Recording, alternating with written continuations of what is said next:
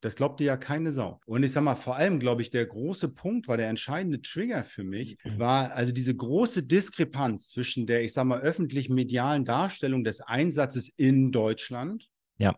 und auf der anderen Seite die Einsatzrealität, wo man schon sagte, also es war gesagt 2008, 2009, ne?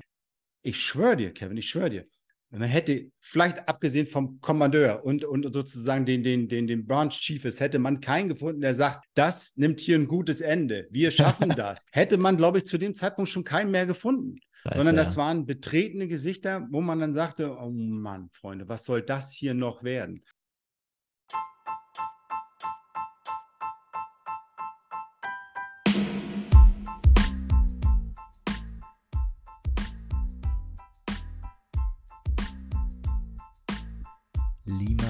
Charlie, Loud and Clear. Ich glaube, es gibt keinen besseren Namen für einen Podcast. Also, lass uns anfangen.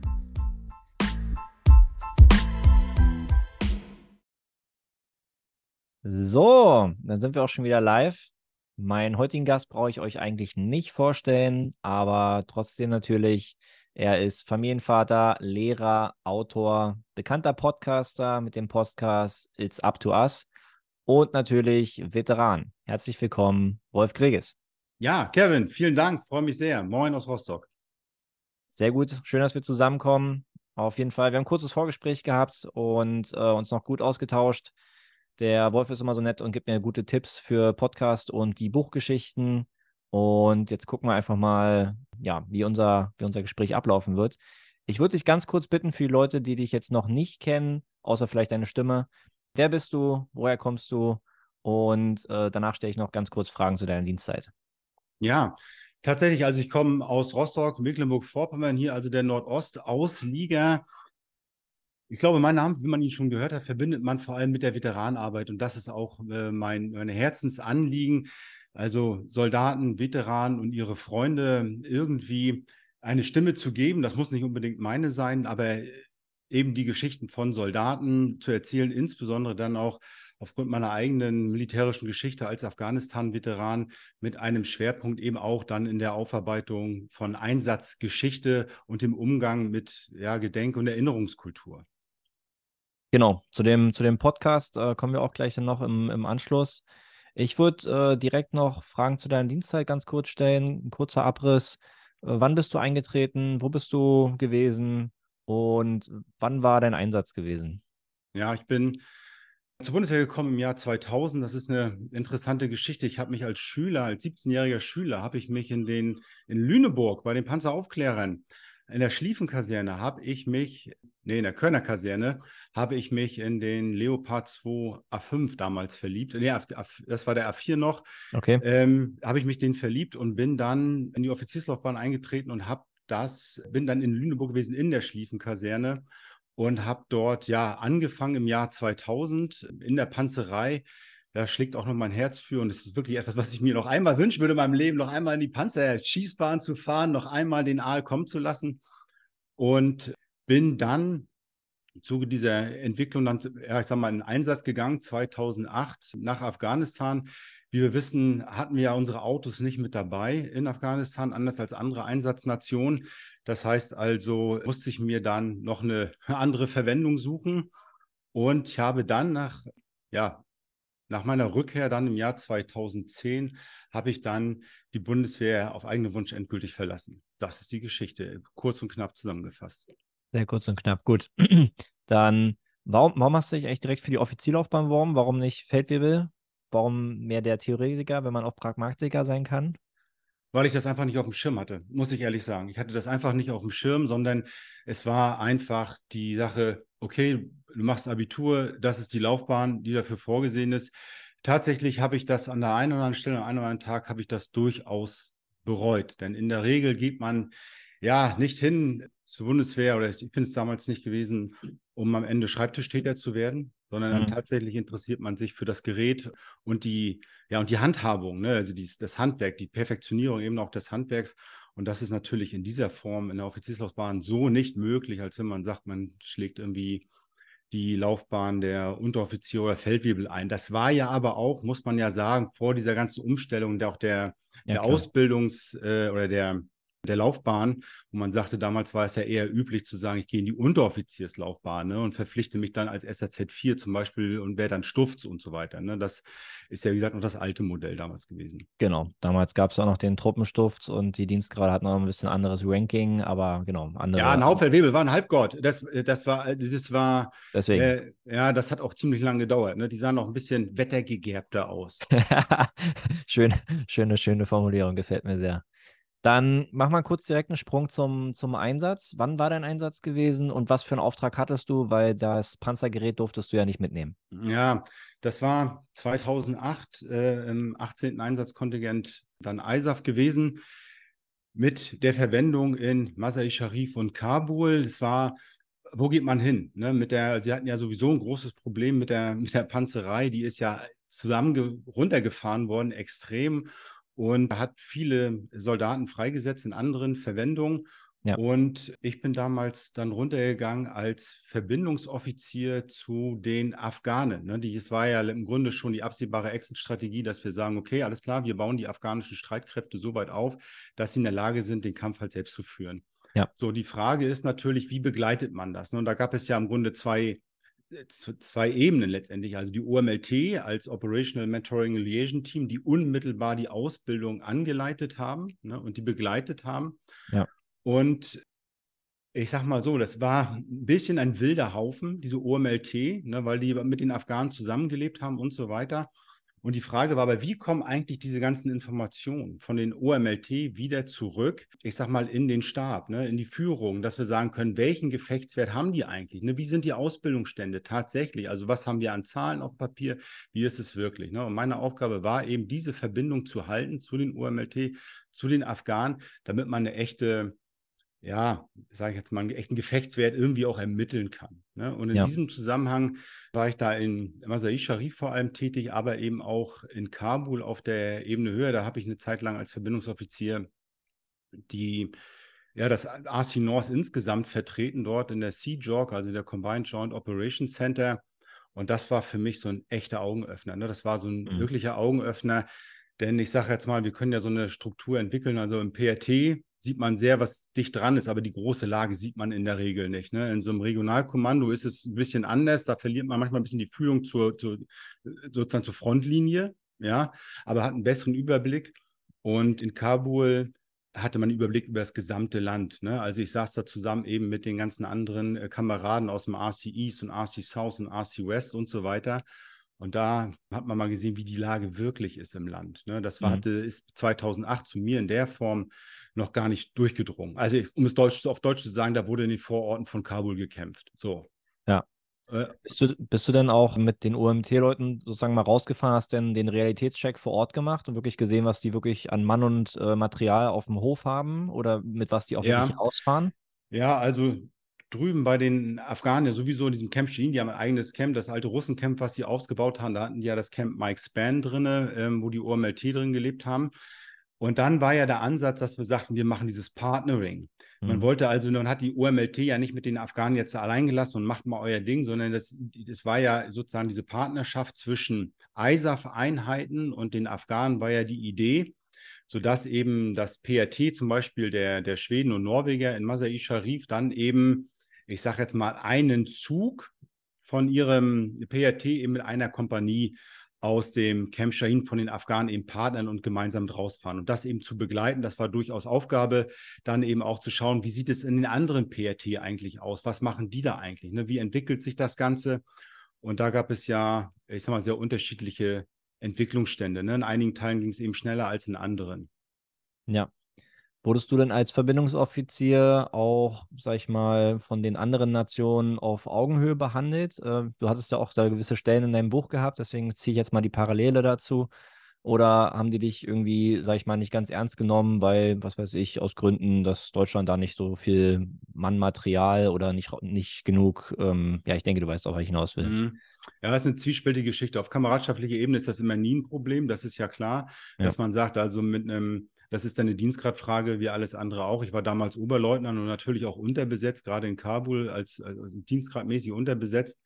Da fehlte das Eichenlaub. Ne? Da kann man auch mit einem amerikanischen Lieutenant Colonel ist schon, es bleibt am Ende irgendwie ein hierarchisches Verhältnis. Ne? Also das war aber im Grunde ganz, ähm, ganz gut. Ich habe festgestellt, das muss ich ehrlicherweise sagen, zwei Dinge. Zum einen, die Show findet im Wesentlichen, ich sage mal, im Süden und Osten statt. Den Ton ja. wird angegeben durch die Amerikaner, vor allem natürlich, weil die auch die ganzen Ressourcen mit reingeben, die ganzen Assets mit reingeben, die ist immer diese Kombination hier äh, Four Eyes und Five Eyes Only und so weiter, ne? diese, dass man sagt, das machen die unter sich aus und dann kriegt man das im Grunde als Information. Was nicht heißt, dass das Regionalkommando Nord nicht eben im Grunde, also die deutsche deutsche Regionalkommando da keine Spielräume hat und so weiter, ne? sondern ja. das ist schon ein bisschen wie so Fürstentümer. Ne? Da gibt es zwar schon irgendwie den Kaiser in Kabul, ne? aber dann gibt es auch noch fünf fünf RCs und, und, und fünf Fürstentümer, ne, die haben auch nochmal ihre eigenen Vorstellungen. Also das war so ein bisschen schwierig. Ne? Da muss ich sagen, das war äh, das eine. Und zum anderen muss ich eben sagen, was ich in Kabul stark gespiegelt bekommen habe, ist eben auch deutsche Eigenart. Ne? Also deutsche Eigenart, dass man sagt, also ein sehr dominantes Auftreten. Ja, ich glaube auch immer ein bisschen aus einer gewissen Unsicherheit heraus. So habe ich das wahrgenommen, weil ich ja äh, am Ende als Verbindungsoffizier in Kabul muss man ja sagen, immer mit dem, ja, zumindest mit dem Adjutanten denn des, des, des Stabschefs und so weiter äh, verhandelt habe, also sozusagen auf der Ebene Chief of Staff. Und ich glaube, dass politische Zwänge eine große Rolle gespielt haben, daraus sich eine Unsicherheit ergibt, auch insgesamt in der Führung und dann eben auch für die Truppe. Aber das haben wir ja schon häufiger diskutiert. Diese Unsicherheit setzt sich dann eben durch bis äh, sozusagen bis zu dem letzten Zug, der dann irgendwo rausfällt und sagt, was machen wir eigentlich, was sollen wir eigentlich erreichen? Ne? Wo, wo, wo, geht die Reise hin? Ne, das hat man sehr, sehr deutlich gespürt. Ja, kann ich mir vorstellen. Ist auch ein gewisser Druck dabei. Du bist ja sozusagen auch ein bisschen in der Minderheit, repräsentierst dann dein Hoheitsabzeichen, musst dann auch als junger, dynamischer, aufstrebender Oberleutnant natürlich dann auch eine gewisse ja, Präsenz haben, willst du ja auch dich beweisen in deinem, in deiner Aufgabe, in deinem Aufgabenbereich und kann ich mir vorstellen, dass es dann äh, durchaus nicht so einfach ist, dieses Dienstgradgerangel äh, mit, mitzuspielen zu gewissen Teilen und an den richtigen Stellen vielleicht auch wieder nachzugeben halt, ne? Ja, ist richtig. Aber da ich sage mal, davon muss man sich dann gewissermaßen abstimmen. Mir war das völlig klar, wie die Situation ist. Für mich war der größte Gewinn, muss ich wirklich sagen, wenn man also als offizieller Repräsentant eben des RC North dort in den Kommandeursrunden mit drin saß. Und das hieß also damals General McKiernan, ne? also mit Com ISAF saß man zusammen ne? in den Planungsgruppen und den Besprechungen. Da hat man einen sehr guten Einblick bekommen. Ne? Also es war Krieg der Sterne nur in Gold. Ne? Und man ja, saß klar. dann in der zweiten Reihe und ich muss ehrlich sagen, manchmal habe ich auch ein bisschen gelacht und geschmunzelt und habe gesagt, was machst du hier eigentlich? Ne? Warum sitzt du hier eigentlich? Ne? welchen Input kannst du hier eigentlich geben? Ne? Aber das war in Ordnung. Das ging den anderen ähm, aus dem RC West zum Beispiel, also bei den Italienern oder so oder den Franzosen im RC Capital, denen ging das nicht anders, obwohl die Eichenlaub auf der Schulter hatten. Ja, ja, verstehe. Jetzt warst du ja dann nicht nur unter den Eichenlaubkriegern unterwegs, sondern hast ja irgendwann auch mal Freizeit im Camp gehabt. Wann kam denn deine Idee? Ich hatte gerade schon das Buch angeteasert. Wann kam denn deine Idee zu dem Buch? Ging es direkt im Einsatz los oder kam es dann erst später? Ja, das ging im Einsatz los und ich glaube, wie so vielen anderen auch, eigentlich mit der Idee, also mit der Feststellung, das glaubt dir ja keine Sau. Das glaubt dir ja keine Sau. Und ich sage mal, vor allem, glaube ich, der große Punkt war, der entscheidende Trigger für mich, mhm. war also diese große Diskrepanz zwischen der, ich sage mal, öffentlich-medialen Darstellung des Einsatzes in Deutschland ja und auf der anderen Seite die Einsatzrealität, wo man schon sagte, also es war gesagt 2008, 2009, ne? ich schwöre dir, Kevin, ich schwöre dir, man hätte vielleicht abgesehen vom Kommandeur und, und sozusagen den, den, den, den Branch Chiefs, hätte man keinen gefunden, der sagt, das nimmt hier ein gutes Ende. Wir schaffen das. hätte man, glaube ich, zu dem Zeitpunkt schon keinen mehr gefunden. Scheiße, sondern das ja. waren betretene Gesichter, wo man dann sagte, oh Mann, Freunde, was soll das hier noch werden? Und diese Diskrepanz, das war, das hat einen in so ein Spannungsverhältnis dann irgendwie gesetzt. Ne? Und ich glaube, manchmal ist es, wäre es besser gewesen, irgendwo einfach als Zugführer mit rauszufahren bei irgendeinem Mollteam oder sonst irgendwas, dass du dir das sehr erspart bleibt, auch dieser Überblick über die Gesamtlage. Natürlich sieht man äh, sozusagen vorne, das Material kommt nicht alles kaputt und sozusagen, warum wird das nicht ausgetauscht, ne? Und ja. diese und jene Diskussion. Aber wenn man dann eben auch noch die Prozesse dahinter sieht, ne, und sagt, oh mein Gott, man sieht nicht nur den Einzelfall, sondern man sieht das alles. Ne? Und man hat mit den Afghanen zu tun, beschäftigt sich mit denen, die es dann machen sollen, in kürzester Zeit, wo man dann sagt, nee, Freunde, das kann doch überhaupt nicht gehen. Ne? Und dann so, äh, sieht man viele, die dann einfach auch nur den Kopf schütteln und sagen, okay, alles klar, wir machen unseren Auftrag so gut es irgendwie geht. Die Gesamtsituation können wir nicht verantworten. Das ist so eine Art Selbsthygiene, ne? dass man sich da irgendwie auch frei macht. Und wenn man dann nach Hause kommt, das, so wie ich nach Hause gekommen bin, hatte ich ja erstmal sehr viel Streit, auch mit vielen im Freundes- und Bekanntenkreis, ne, über die Situation, die Lage vor Ort und so weiter, auch, dass man sich rechtfertigen muss für Dinge. Ja. Und meine Reaktion war eben auf dieses Spannungsverhältnis abzuschalten, dicht zu machen. Schluss. Ich höre mir nichts mehr an, ich mache alles aus. Ich will davon nichts mehr, ich will damit nichts mehr mit zu tun haben. Und aber das gärt ja in einem, wie bei so vielen anderen ja eben auch. Ne? Und dann kommt dann irgendwann, ich sag mal so drei, vier, fünf Jahre später, häufen sich die Gedanken. Dann fängt man mal an, mal ein bisschen hier, mal ein bisschen da und so, sich Dinge zu notieren, bis man dann, oder bis ich dann irgendwann festgestellt habe, 2017, sage ich jetzt mal mehr oder weniger rum, ab 2017, du wirst keinen Frieden finden, bis du das nicht aufgearbeitet hast. Wir müssen uns ja vor Augen führen, 2017 lief der Einsatz ja noch. Ja. also das war sicherlich jetzt schon nicht mal ISAF, sondern Resolute Support und so weiter. Und das Mediale, die Aufmerksamkeit ging zurück, aber im Grunde lief der Einsatz ja noch weiter. Man wusste ja, da unten sitzen die Jungs noch. Ne? Ja, die, die, müssen das fortführen. Ne? Und das Scheitern war für viele von uns so absehbar halt, ne? Und das, und das mal das aufzumachen, also auch die Gründe des Scheiterns mal aus der Sicht des Einsatzes heraus, nicht nur auf der politischen Ebene, sondern wie sieht das wirklich vor Ort aus? Warum scheitert das? Auf, auf der Mikroebene, das mal wirklich begreifbar zu machen. Das war letztendlich der Anspruch ähm, beim Roman Sandseele. Und natürlich auch die Frage, wie geht man selbst mit diesem Scheitern um? Also, das ist ja auch eine erbrachte Lebensleistung, die plötzlich hinfällig wird. Und ja. die Diskussion können wir in den sozialen Medien, das können wir mit den Kameraden verfolgen. Das, das kann ich mir vorstellen, das ist ja auf jeden Fall etwas auch, was dann an der eigenen Seele und am eigenen Ego nagt. Man hinterfragt sich, war es das Richtige, war es nicht das Richtige. Persönlich habe ich jetzt nicht die Erfahrung gemacht, deswegen will ich da jetzt gar nicht zu viel sagen. Aber ich, ich kann es nach, ich kann jeden nachvollziehen, der da auch ein bisschen äh, hart enttäuscht ist, erbost ist oder auch, sagen wir mal, negative Ge Gefühle teilt. Es gab natürlich aber auch Kameraden, die haben ja durchaus viele positive Sachen mitgenommen, nicht nur Negatives. Also sagen wir mal, ich kann da jede Partei verstehen. Da ich nicht da war, kann ich jetzt nicht zu viel dazu sagen. Okay, dann hast du gesagt, dass ungefähr so drei, vier, fünf Jahre bei dir das, sag ich mal, gearbeitet hat, verarbeitet hast. Ich habe auch ein bisschen gemerkt, du bist so minimal gerade so ein bisschen emotionaler als sonst geworden bei der Geschichte. Da, da merkt man richtig, dass sich das ja auch bewegt.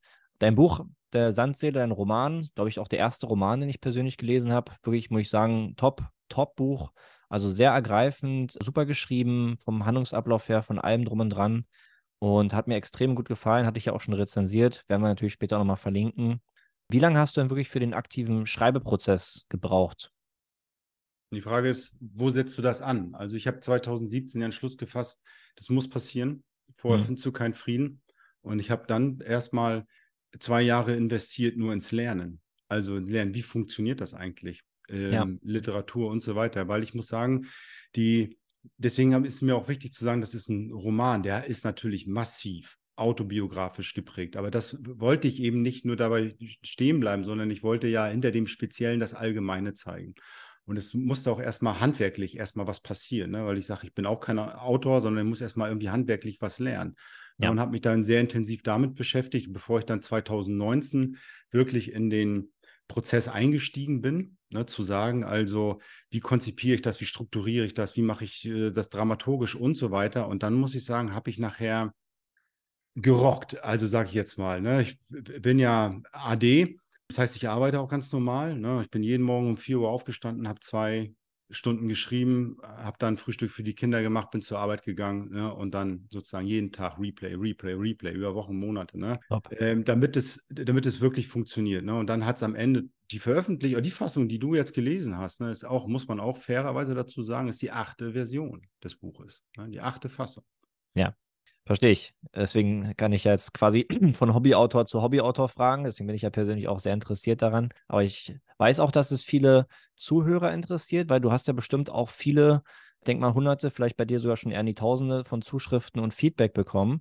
Und ich habe auch mittlerweile über die letzten zwei Jahre, äh, wo ich das veröffentlicht hatte, meine Biografie, auch jetzt bestimmt hunderte E-Mails und, und, und äh, Nachrichten über Facebook und Instagram bekommen, dass äh, bei vielen Soldaten grummelt es noch wirklich und gerade auch die Kameraden, die sagen wir mal zwei, drei Tage älter sind als ich, da sind viele am überlegen, ob sie halt auch schreiben, ob sie das jetzt schriftlich verarbeiten und haben irgendwie auch schon angefangen mit ein paar Tagebüchern und mal hier ein paar Sätze formuliert.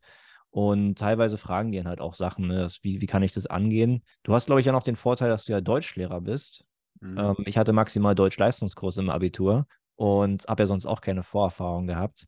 Aber jetzt mal von Hobbyautor zu Hobbyautor, welche Tipps könntest du denn jetzt dem potenziellen Zuhörer geben, der auch darüber nachdenkt, jetzt seine eigene Biografie, Roman, wie auch mhm. immer, schriftlich aufzuarbeiten, sein Thema?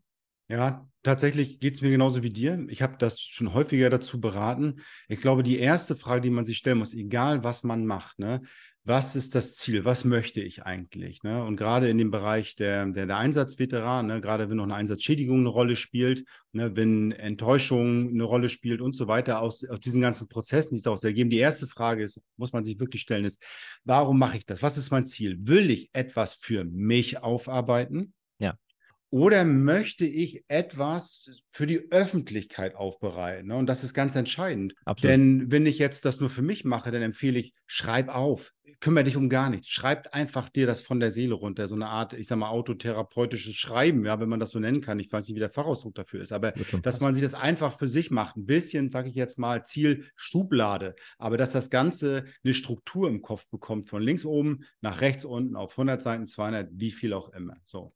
Wenn man in dem Augenblick, wo man sich den Gedanken nimmt, also das sagte, ich möchte das gern veröffentlichen, ne, dann würde ich immer sagen, was sozusagen hat denn der Leser davon? Das hört sich erstmal bescheuert an, weil es um eine Lebensgeschichte geht. Aber die Kernfrage ist, was ist denn sozusagen an deiner Geschichte das Allgemeine, das, was über dich hinausgeht, was für andere relevant ist?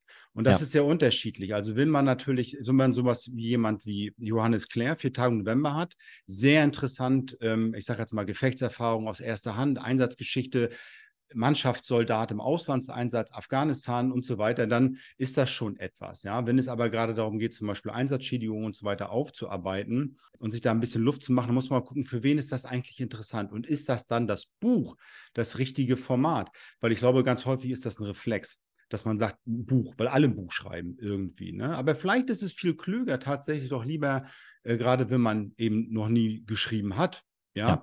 dann vielleicht das in einem Podcast aufzuarbeiten, das so sprechend einzuarbeiten. Denn die erste Frage, die ich immer stelle, wenn jemand zu mir sagt, nicht die erste, die zweite, ja. wenn jemand mich fragt, dann frage ich, wie viele Bücher hast du im letzten Monat gelesen? Was ist dein letztes Buch?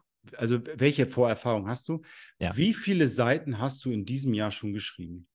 Und wenn bei beiden null rauskommt, dann muss man sagen, jetzt musst du erstmal reingehen und investieren, sozusagen, wie funktioniert das? Denn das macht sich nicht von selbst. Dann, wenn ich sage, ich möchte es wirklich als eine Art Medienprodukt wirklich äh, jemandem anbieten, auch, ne, der mir hilft, auch das dann zu veröffentlichen und groß zu machen, dann muss das, hat das einen ganz anderen qualitativen Anspruch ne? und auch eine ganz andere Zielgruppe. Dann geht es nämlich nicht mehr um einen selbst, sondern geht es um den Leser und der muss im Mittelpunkt stehen.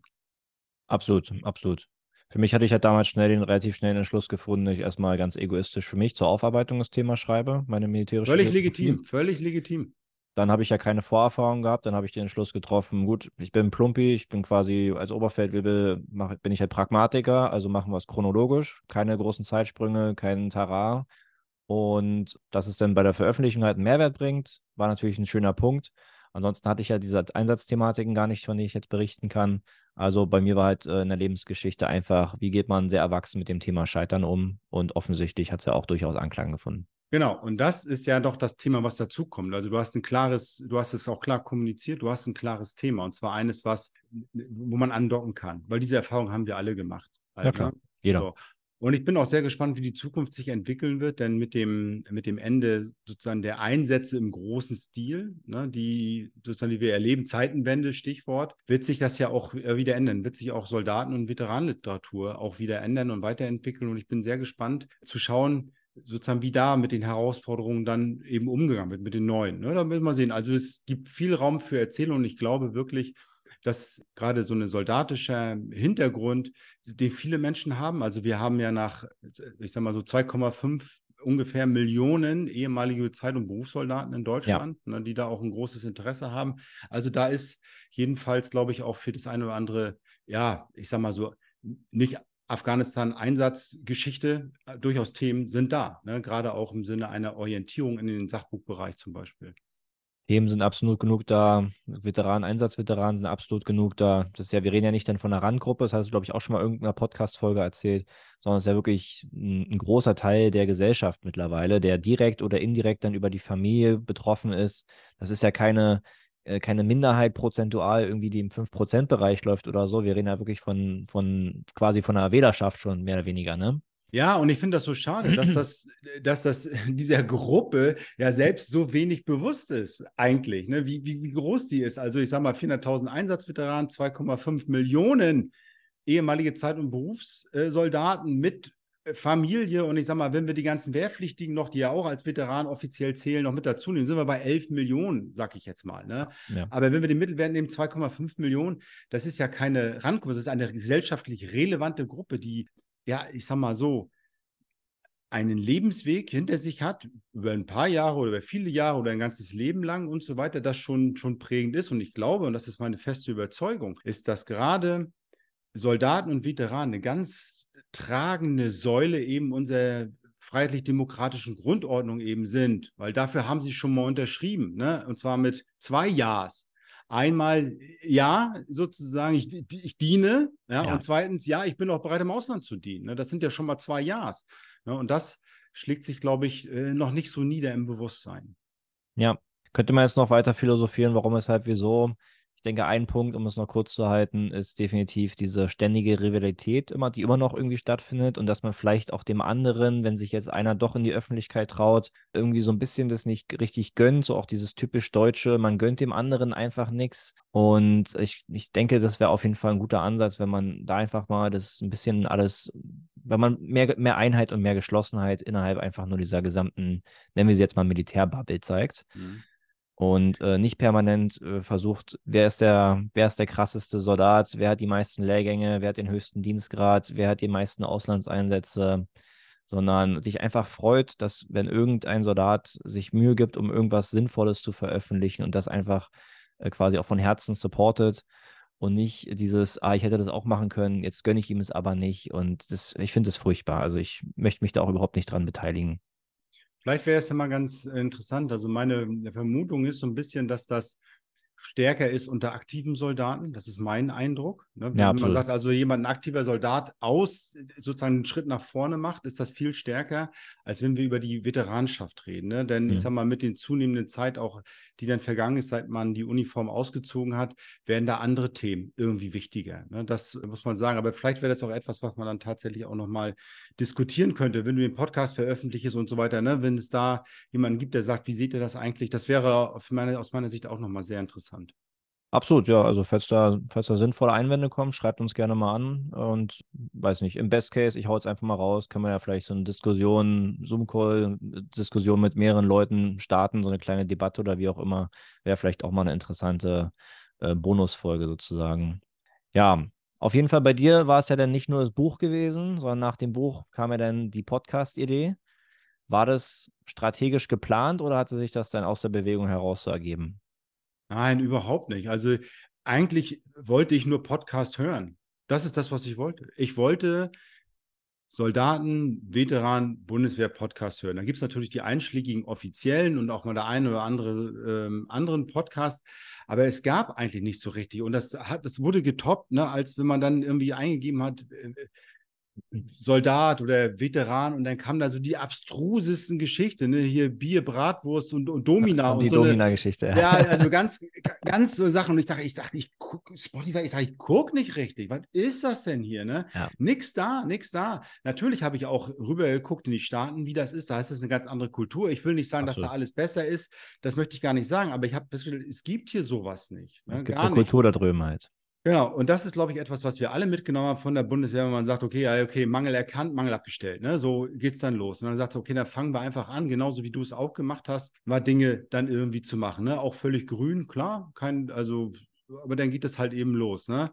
Und dann die Themen dann nach und nach zu entfalten. Ne? Das, das war mein Ziel.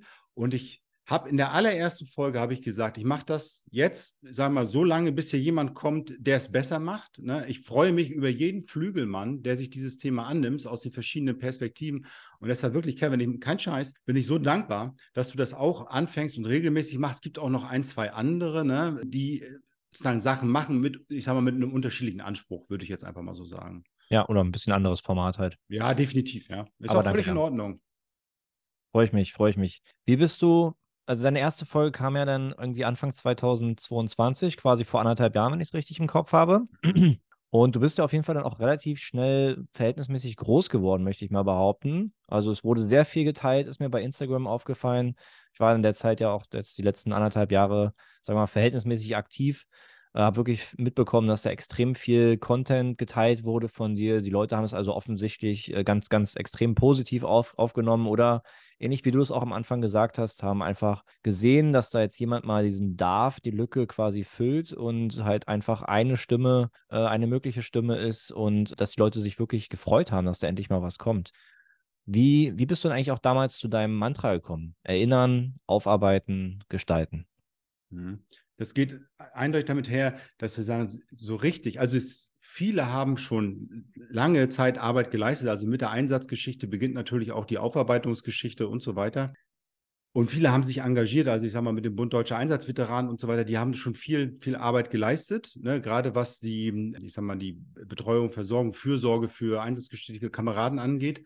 Ja sozusagen, das sind aber vor allem politische Fragen gewesen zum Anfang. Ne? Also wie ist das mit der Versorgung ganz konkret? Wie ist es mit dem Gesetz, Einsatz, Weiterverwendung und so weiter? Ne? Und dann auf der anderen Seite gibt es ja diesen Bereich, der, den immer davon immer trenne, Veteranenkultur. Ne? Das eine ist sozusagen die Veteranenpolitik, richtet sich an die politische Führung, die Veteranenkultur richtet sich an die Gesellschaft. Und und da habe ich gesehen, sozusagen, hier fehlt mir noch etwas. Ne, habe ich gesagt, hier habe ich, bin ich nicht, das, was ich gesucht habe, habe ich nicht so gefunden. Es gibt sozusagen gute Literatur sozusagen, aber eben medial war es eben noch nicht so breit aufgestellt. Und da habe ich gesagt, okay, alles klar. Es war abzusehen, mit dem Afghanistan-Einsatz wird auch das gesellschaftliche Gedächtnis den nächsten Schritt machen. Ne? Wurde beschleunigt massiv durch Zeitenwende und Ukraine, klar, völlig. Ja, klar. Ja. Dass man mhm. sagt also, aber das, was an Leistung erbracht worden ist, das ist, egal welches Einsatzgebiet, ne, das ist so ich sag mal, universell, da wird so, in, wird so viel Allgemeines hinter deutlich. Ne? Das darf nicht vergessen werden. Ne? Auch nicht die Gefallenen dürfen nicht vergessen, nicht die Verwundeten dürfen nicht vergessen werden. Ne? Auch diejenigen, die dann letztendlich hier in Deutschland dann irgendwann einen Schlussstrich ziehen und sagen, ich kann nicht mehr, ich will den Freitod. Ne? Das sind so die, die eine Geschichte. Aufarbeiten heißt für mich dann eben auch, ich sag mal, den Finger in die Wunde zu legen. Ne, das war auch jetzt insbesondere dann, also bei Sandseele für, fürs Scheitern. Was sind eigentlich die Gründe dafür? Ja da reinzugehen, eben auch im Podcast zu sagen, jetzt nehmen wir uns doch mal jemanden ne, irgendwie aus den politischen Kommissionen des Bundestages zu sagen, wie läuft jetzt hier eigentlich Aufarbeitung? Wie soll das eigentlich weiter ab ablaufen? Also auch aufzuarbeiten und auch zu erschließen. Das heißt also zu bewahren irgendwo. Mhm. Ja, auch wenn sich heute vielleicht keiner für Afghanistan, den Balkan oder sonst was interessiert, aber vielleicht in zehn Jahren oder in 20 Jahren, dann muss was da sein. Weil dann werden die Posts bei Instagram werden dann nicht mehr verfügbar sein ne? oder zumindest in der Masse nicht mehr auffindbar sein und nicht ohne weiteres. Das ist also irgendwie die Aufarbeitung uns bewahren. Ne? Und das Gestalten heißt wirklich die Veteranenkultur zu gestalten. Dass wir sagen, also wir sind viele, wir müssen uns nicht bücken, sondern wir haben einen Dienst geleistet, aber eben auch, und das ist auch eine meiner Positionen, wir können uns auch als Einsatzveteran nicht ewig darauf zurückziehen, was wir vor 10, vor 20 Jahren für Leistung erbracht haben. Ne? Ob das nun in ja. fünf Einsätzen war, in ein Einsätzen. Manchmal sozusagen reicht der Einsatz für ein ganzes Leben, das ist mir völlig bewusst. Aber ich glaube, die Kräfte, die wir damals entfaltet haben im Einsatz, die braucht die Gesellschaft auch heute. Das heißt also auch hier mitzugestalten und uns bewusst zu werden, was wir eben auch jetzt noch leisten können. Und zwar mit dem Handwerkszeug, was uns der Dienst ja an die Hand gegeben hat, was uns die Erfahrung in die Hand gegeben hat, dass wir sagen, Gesellschaft braucht einfach Soldaten und Veteranen. Absolut. Gutes Statement. Da würde ich direkt zum Gestalten, würde ich gerne noch eine Anschlussfrage stellen.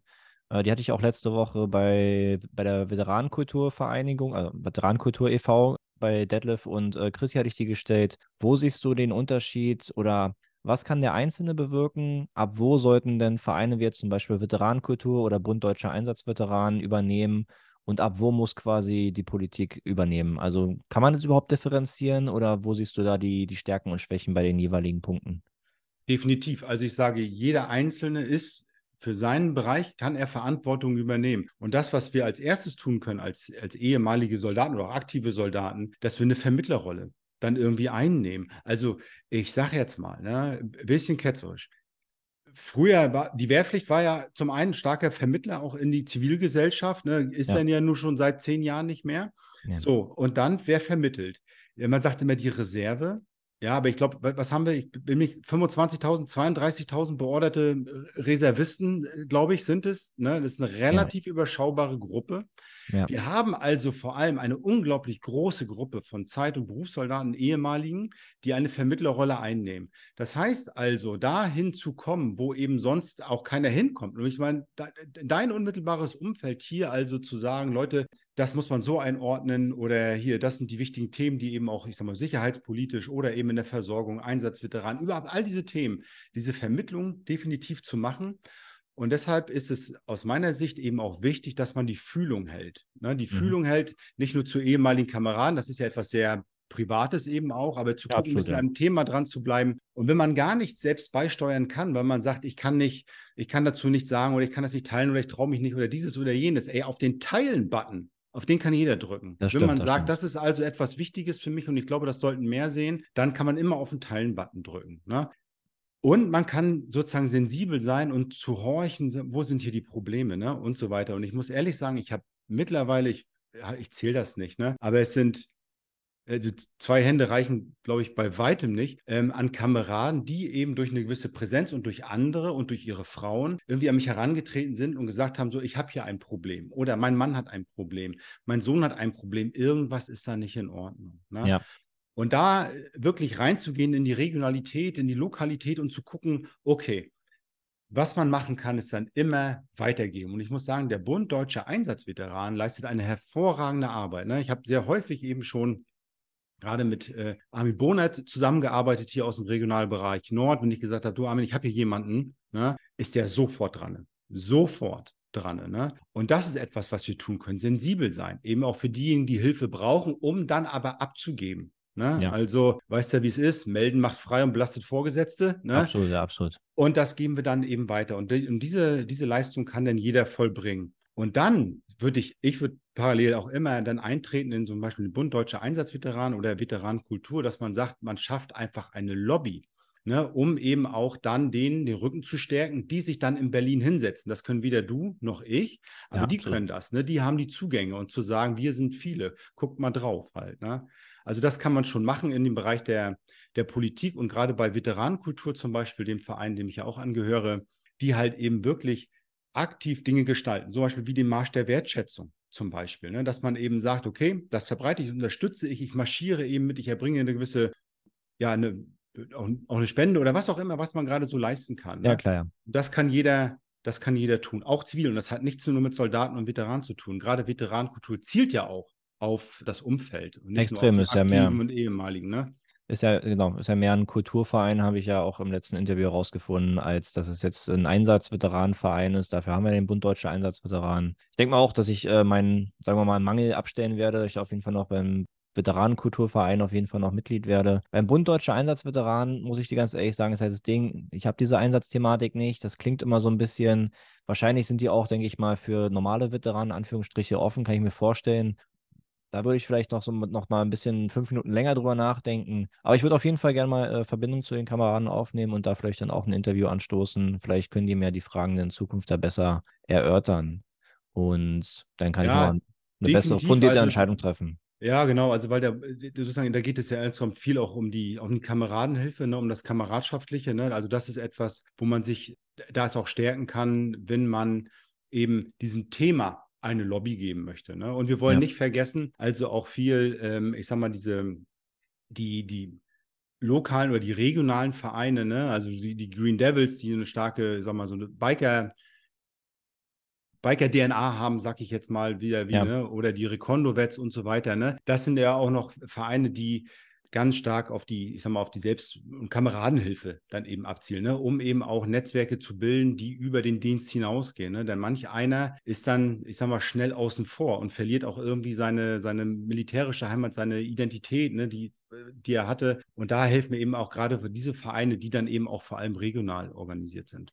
Okay, ja, die, die letzten zwei regional genannten kannte ich jetzt nicht. Aber so ist für mich zum Beispiel jetzt immer interessant, ne? so bietet sich direkt für mich jetzt der, der Ausblick auf den nächsten Podcast-Kandidaten. Ne? Wenn wir jetzt über einen Bund deutschen Einsatzveteranen sprechen, dann denke ich mir, ah, cool, interessant, werde ich mir gleich mal notieren, äh, werde ich mal irgendwie Verbindungen aufnehmen und dann die anschreiben. Wie, wie wählst du denn eigentlich deine nächsten Podcast-Kandidaten aus? Ja, einige Themen habe ich schon länger auf dem Schirm, die ich ähm, habe. Ich habe jetzt ja eine längere Pause gemacht. Das hat aber andere Gründe, die man sage, ich versuche eigentlich eine sozusagen gut zu finden, so Themen, die ja, ich sag mal, aktive Truppe hat oder die jetzt die Truppe dann irgendwie beschäftigt und einen gewissen, ich sag mal, so ein gesellschaftliches äh, Relevanz haben, ja. äh, zum einen zu nehmen, also dieses, also das Soldatische, dann eben das gesellschaftlich eben Relevante, ähm, also für das Soldatische zum Beispiel dann eben wirklich zu reden mit aktiven Soldaten, ne? so wenn man sich dann unterhält, eben mit, mit Knife Adebar, da war Invictus Games ähm, das Thema, ne? oder eben mit, mit Purzel, wie es darum geht, ne? wie bereite ich mich auf den Einsatz eigentlich vor, aber eben dann auch die großen Themen, die hatte ich ja zuletzt dann mit dem Inspekteur des Heeres, ne? mit Alphonse Mais mal besprochen, was heißt das eigentlich, Zeitenwende, ne? wie ist es dazu gekommen was bedeutet das jetzt ähm, für die Truppe, aber eben dann auch zu sehen, die Leute, die sich engagieren irgendwie in dem Bereich, ne? mit Soldatenwissen, Atemma zu sprechen und so weiter. Also das sind so ein paar Sachen. Ich sage, das muss ich sagen, das habe ich auch in der allerersten Folge, glaube ich, gesagt, äh, meines Podcasts. Ich bin ja losgegangen, weil ich Fragen habe. Absolut. Ich habe Fragen, auf die ich Antworten suche. Und ich denke mir, dass einige dieser Fragen zumindest auch relevant sind für andere und interessant sind für andere. Also ich lasse mich da auch ein Definitiv. bisschen einfach triggern von den Sachen. Ich würde wirklich gerne nochmal auch mit, mit Ronny sprechen von den Green Barriers hier in Vorpommern, denen es, ich sag mal, modellhaft gelungen ist, ja, für ein, ich sag mal, ein Veteran-Kinderfest zu organisieren mit Bürgermeister, mit Feuerwehr, ich sag mal, mit dem Landfrauen e.V. Ähm, ein Riesending zu machen, ähm, wo die Leute kommen, also auch international dann besetzt, eben mit den polnischen Kameraden grenzübergreifend über die Oder, wo ich sage, wie kann das eigentlich gelingen? Das finde ich selbst total interessant und ich denke mir, vielleicht ist da auch was dabei für andere Regionen. Ne? Warum sollte das nicht funktionieren in der ähnlichen Variante im Saarland oder in Bayern oder sowas? Ne? Und, absolut, absolut. Und das sind so die Sachen, also wo ich sage, wie funktioniert das? Ich bin da sehr interessiert und suche Antworten auf meine Fragen. Cool, habe ich, so, hab ich so verstanden. Finde ich gut. Jetzt hattest du gerade angesprochen, dass du quasi eine kurze Pause gemacht hast. Ich habe in deinem Instagram-Post gesehen, dass du wieder am Schreibtisch saßt, eine, eine, Landkarte vor dir hast und der Text irgendwie auf dem Bildschirm äh, zu sehen war. Offensichtlich hast du ja ein neues Buchprojekt am Laufen. Was kannst du uns denn darüber sagen? Ja, das ist ein bisschen offenes Geheimnis, ähm, weil ich ja auch äh, zur Mitarbeit irgendwie aufgerufen habe. Die ich habe mich schon während der Veröffentlichung oder im Arbeitsprozess von Sandseele mich gefragt, warum findet man zu wenig zum Karfreitagsgefecht? Also wirklich zusammenhängende Erzählungen. Es gibt Einzelaussagen, es gibt so sechsseitige Schriften, sage ich jetzt mal, ne, vom, äh, vom ZMSBW und so weiter. Also es gibt so verschiedene Sachen, aber es gibt keine zusammenhängende Erzählung, so richtig. Ne? Und diese anzugehen dann eben mit den Kameraden, um eben aufzuarbeiten, ne, das Karfreitagsgefechts, zu erinnern an die Gefallenen. Wir haben ja eine große Bewegung auch darum. Ich erinnere nur an die K3-Märsche dann jedes Jahr, ne, im, im Frühjahr, 2. April oder den Good Friday Battle, ähm, das dann eben daran zu erinnern und aber eben auch sozusagen zu gestalten, um zu sagen, also jetzige Soldatengeneration, ne, hier seht ihr auch etwas sozusagen im Guten wie im Schlechten, was gelaufen ist, ne, und nehmt das für euch mit. Ne, denn es gibt immer wieder neue, junge Brenner und die muss es geben, die in die Kampftruppen gehen und so weiter. Und dass man hier das wirklich dezidiert aufzuarbeiten, wo man dann sagt, wir haben hier ein Gefecht, das vielleicht und was hier wahrscheinlich auch stellvertretend für viele andere steht. Ne? Das war ja nicht das Einzige, ne? ja, sondern absolut, ja. ähm, das ist jetzt einfach der Fokus. Ne? Und das arbeite ich mit sehr vielen Kameraden auf und es sind sehr viele, äh, die mir zu gesprochen haben, und das wird passieren. Ne? Zum Status selbst äh, sag, rede ich eigentlich nur mit denjenigen, die dann auch beteiligt sind. Ne? Ja, vollkommen, vollkommen verständlich. Also kann ich schon vorwegnehmen, das ist ja dann quasi eins von deinen äh, ja, oder an, äh, momentanen und zukünftigen Projekten, an denen du wahrscheinlich noch ein bisschen arbeiten wirst. Was hast du denn als vielleicht auch als Abschlussfrage, was hast du denn für dich jetzt privat noch ganz privat für Ziele oder auch beruflich, was hast du noch vor die nächsten Jahre? Mhm. Ja, also was ich, was ich glaube, ist, ähm, ich möchte gerne, dieser Gedanke lässt mich nicht los, dass man sagt, die, dass Soldaten und Veteranen ein so wichtiger Teil dieser Gesellschaft sind. Ne? Und ich habe manchmal das Gefühl, dass wir in diesem Land noch gebückt gehen, ne? dass wir noch gebückt gehen. Und ich würde da gerne dran arbeiten, weil ich glaube, dass dieses Land braucht das gerade in unsicheren Zeiten, braucht es Stabilität. Und ich glaube, dass Soldaten und Veteranen eine große Wertestabilität bieten können. Dass wir hier genau wissen als Soldaten, was wir eigentlich auch an diesem Land haben. Ne? Ich sage mal, ich, ich gucke jetzt aus der Perspektive Afghanistan natürlich. Ne? Ich sage, die Einsatzveteranen, egal in welchem Einsatzgebiet die sind, sie wären nicht da, wenn es kein Krisengebiet wäre. Ja? ja? Die haben gesehen, wie läuft es in Ländern, in denen eben Freiheit und Recht nicht gegeben ist. Und deshalb wissen wir auch, was wir hier dran haben. Ne? Und ich glaube, dass wir da auch noch eine stärkere Stimme bekommen können und dass wir uns da eben auch noch, ja, sozusagen stärker ins Gespräch bringen können. Also ins Gespräch, das ist vielleicht der falsche Ausdruck, aber zu sagen, eben auch jetzt noch im Ehrenamt, zum Beispiel im Fußballverein, bei der Freiwilligen Feuerwehr und so weiter, dass wir da ein wichtiger Teil eben sind und das muss uns, das muss uns bewusst werden. Und ich glaube, es schadet auch der Zivilgesellschaft nicht, gewisse Dinge wie eine Disziplin, ja, wie Kameradschaft, ja, nennen wir das Zivilsolidarität, dass diese Werte eben auch stärker in einer werteverunsicherten Gesellschaft irgendwie Gehör finden. Und das ist das, was mich äh, umtreibt. Und diesen Gedanken würde ich gerne noch noch weiter, ent, also nicht entwickeln, sondern da würde ich gerne noch weiter arbeiten in diesem Bereich der Veteranenkultur. Das war doch ein wunderschönes Abschlussstatement. Wolf Greges, ich danke dir. Kevin, sehr, sehr gerne, sehr, sehr gerne. Ich danke dir.